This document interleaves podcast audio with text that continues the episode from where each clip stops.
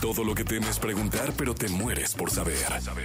Sexo. Sexo. Con Alessia Divari. En Jesse Cervantes en Exa. Señoras, señores, aquí está Alessia Divari. Querida Alessia, ¿cómo estás? Qué gusto escucharte desde Muy Firenze. bien. Oye, ¿estás en Florencia? bien, Jessy. ¿O dónde andas? Sí, estoy en Florencia. Ah, no, aquí ando, aquí ando. Que yo dije, ya se me fue a otro lado, pero no, ahí anda. Este, No, aquí ando, aquí ando. me da muchísimo Ya, gusto. A, a finales de, a finales de mes me toca echarme un viajecín, pero hasta ahorita sigo aquí. Ah, qué rico, qué rico, qué delicia. Firenze, Flore. ¿Hace calor? Tanto. Sí, estamos como, ahorita te digo cuánto, estamos como a 30 y que hubo. No, hombre. Estamos Está, cañoncillo. a 33, cómo no, con mucho gusto, con una sensación térmica de 35. Así. No me padre. Oye, este, Divari, pues el tema de hoy tenemos eh, los derechos sexuales de los cuales habíamos platicado, pero que hoy vamos a extender el tema que es bien importante que puntualmente los conozca, ¿no? Exacto, porque muchísima gente no sabe que existen y que tenemos específicamente derechos sexuales que forman parte o, eh, digamos, salen o nacen de los derechos humanos universales. Eh, pero hay un apartadito específico para los derechos sexuales y ahora también derechos sexuales y reproductivos. Eh, pero bueno, los derechos sexuales nacen en el eh, decimotercero o treceavo Congreso Mundial de Sexología, que se celebró en Valencia, en España, por ahí de 1997. Eh, es ahí donde se formuló la Declaración Universal de los Derechos Sexuales por primera vez, ¿no? Eh, y después eh, fue en 1999, fue revisada y aprobada también por la Asociación Mundial de Sexología eh, y, e insisto, forma parte de nuestros derechos humanos universales, ¿no? Son 11 derechos eh, sexuales, el derecho a la libertad sexual, el derecho a la autonomía sexual, eh, a la integridad sexual y a la seguridad sexual del cuerpo, es decir, a que yo pueda gestionar mi cuerpo como mejor me parezca y que nadie pueda hacer nada con mi cuerpo que yo no quiera. El derecho a la privacidad sexual, es decir, a que yo decida a quién, cómo, cuándo y de qué manera eh, interactúo sexualmente o comunico algo referente a mi sexualidad. Es decir, para todas aquellas personas que no son heterosexuales, no están obligadas a salir del closet, no es una obligación salir del closet, de la misma manera que los heterosexuales no lo hacemos, pues, ¿no?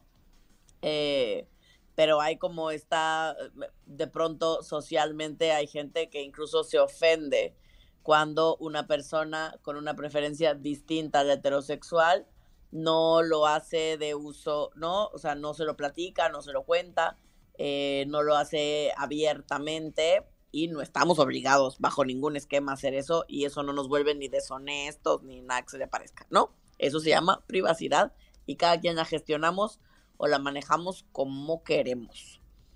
Eh, el derecho a la equidad sexual, es decir, que eh, todas las personas, independientemente del género al cual pertenezcamos, tenemos idealmente los mismos derechos.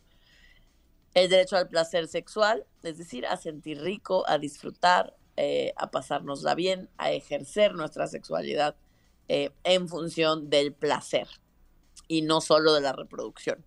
Esto tiene mucho que ver con el tema de la reproducción, porque antes siempre, eh, o mucha gente hasta el día de hoy sigue conectando o eh, creyendo que la sexualidad es un tema 100% reproductivo o que va de alguna manera siempre ligado al tema reproductivo e idealmente en un primer nivel y en primera instancia va ligado al placer. Y después, además, podemos procrear, además podemos, ¿no? Eh, hacer otra serie de cosas, pero en primerísimo lugar, el placer, gente. Y después el derecho a la expresión sexual emocional, es decir, a poder hablar de nuestras sensaciones, emociones, de amor, enamoramiento, todas las, eh, toda la diversidad relacional de la cual se habla hoy en día tiene que ver con la expresión sexual emocional.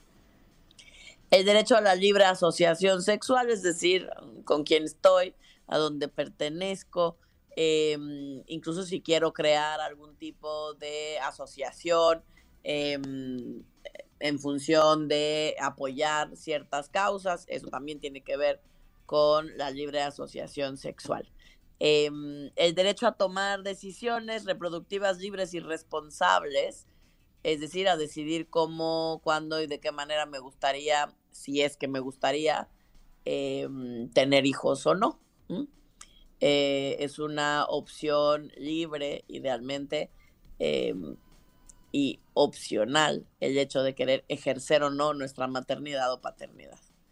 El derecho a la información conocimiento científico, sin censura religiosa o política, esta última parte es muy importante.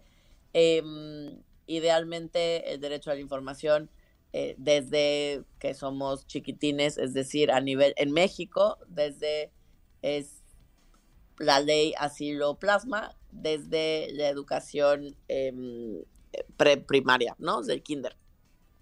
Ya los niños y las niñas em, deberían tener eh, o empezar con la educación integral de la sexualidad desde un conocimiento o basado en conocimiento científico sin censura religiosa ni política. Em, en muchos otros países, por ejemplo, como Italia, mm, esto, si bien es un derecho, pues no existe, porque en la escuela no les dan educación de la sexualidad en ningún momento de la escuela. Eso es una cosa interesante a saber. Em, y el derecho a la educación sexual general, ¿no? Em, que va de la mano del anterior, o sea, en una tiene que ver con que la educación que sea, que me den sea de calidad eh, y basada en eh, conocimiento científico, y el siguiente derecho es que de hecho me la den, ¿no? Me den esta educación.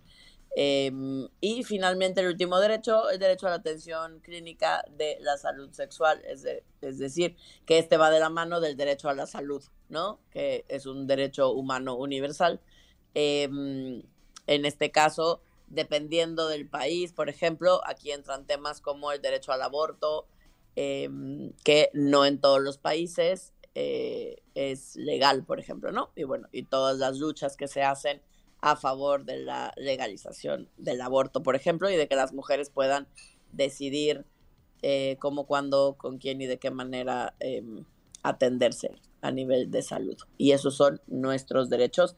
Por lo tanto, si alguien infringe alguno de estos en tu vida, lo puedes pelear. Tendrías que ir eh, a la Comisión Nacional de Derechos Humanos, ¿no? De tu país. Em, porque ellos son quienes te pueden apoyar a hacerlos valer. Pues mira, la verdad es que es bien interesante echarte un clavado y con toda la calma del mundo recurrir a una fuente confiable para que le des una buena leída y nada mejor que conocerlos, ahondarlos y si tienes dudas, preguntarlos, ¿no? Por supuesto, saber que estamos en todo nuestro derecho de ejercerlos y por lo tanto de preguntar hasta el cansancio y de tener las respuestas que necesitamos. Totalmente. Eh, Alessia Divari, muchas gracias. Al contrario, nos escuchamos el miércoles. Vayan mandando sus dudas. Ya está. Gracias, Alesia, por estar en contacto con nosotros. Vamos a continuar con este programa de radio. Vamos a un corte comercial. Regresamos.